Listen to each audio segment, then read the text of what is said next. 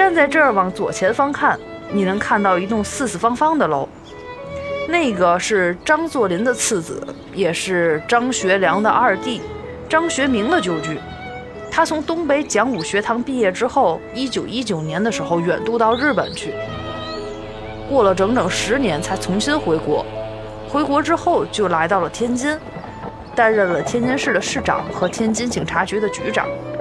后来解放之后，还担任过天津市的政协委员。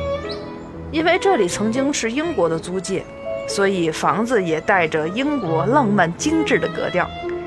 这个房子里边，舞厅、花园、宴会厅，可是一样都不带少的。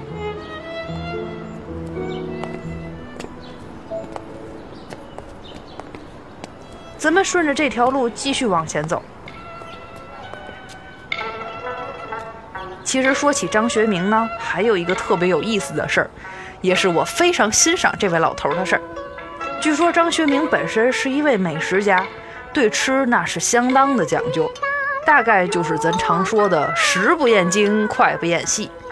至于什么东西吃哪儿、怎么吃、哪个季节吃、搁什么容器装，那都有讲究。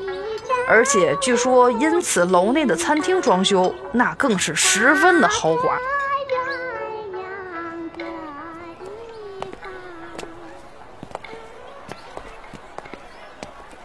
左前方有一个茶社，你看到没？这个路口咱们继续直走。其实呀，天津人是很喜欢喝茶的，只不过不太坐在茶社里边喝。我举个例子，过去天津大爷们喝茶都喜欢拎个茶缸子，大茶缸子里边捏一撮茉莉花茶，为什么呢？因为茉莉花茶特别的香。拿热水一冲，先不喝，先得拿大茶缸子盖盖上。等泡的茶艳艳了、浓浓的时候，这个时候再喝。尤其是夏天来的时候，先来两口泡的艳艳的花茶，再拿勺子直接来半拉冰西瓜，往那个瓜心那一挖，我的天，消暑解腻，特别的爽。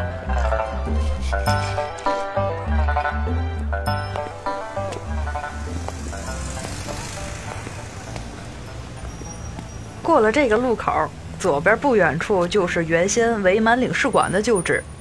说起这个位置设定，还是挺有意思。领事馆左边当年住的是北洋政府大总统曹锟的女婿李书福，而右边住的呢，就是1928年闻名全国、盗掘清东陵的那个孙殿英。所以你看，左边一个哼，右边一个哈，是不是很像哼哈二将的？前面的路口，咱们往右前方那栋英国乡村别墅一样的宅子去。其实这栋宅子跟咱们刚刚看过的其他宅子有一个不太一样的地方，你仔细看看，嘿嘿，有没有发现这栋院门的楼大门不正？民间说，因为这里是张作霖的三太太许夫人购置的房子。所以家族里边大概有什么正式测试的讲究，所以才是现在这样的形制。不过呀，历史已经不可考了。值得一提的是，每到夏天，这里的什么花呀、绿叶呀，就都非常茂盛，特别的好看。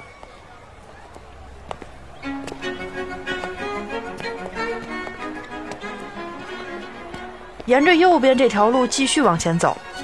正前方那个体育场和标着“新华楼”三个字的楼，就属于天津市五所之一——新华中学。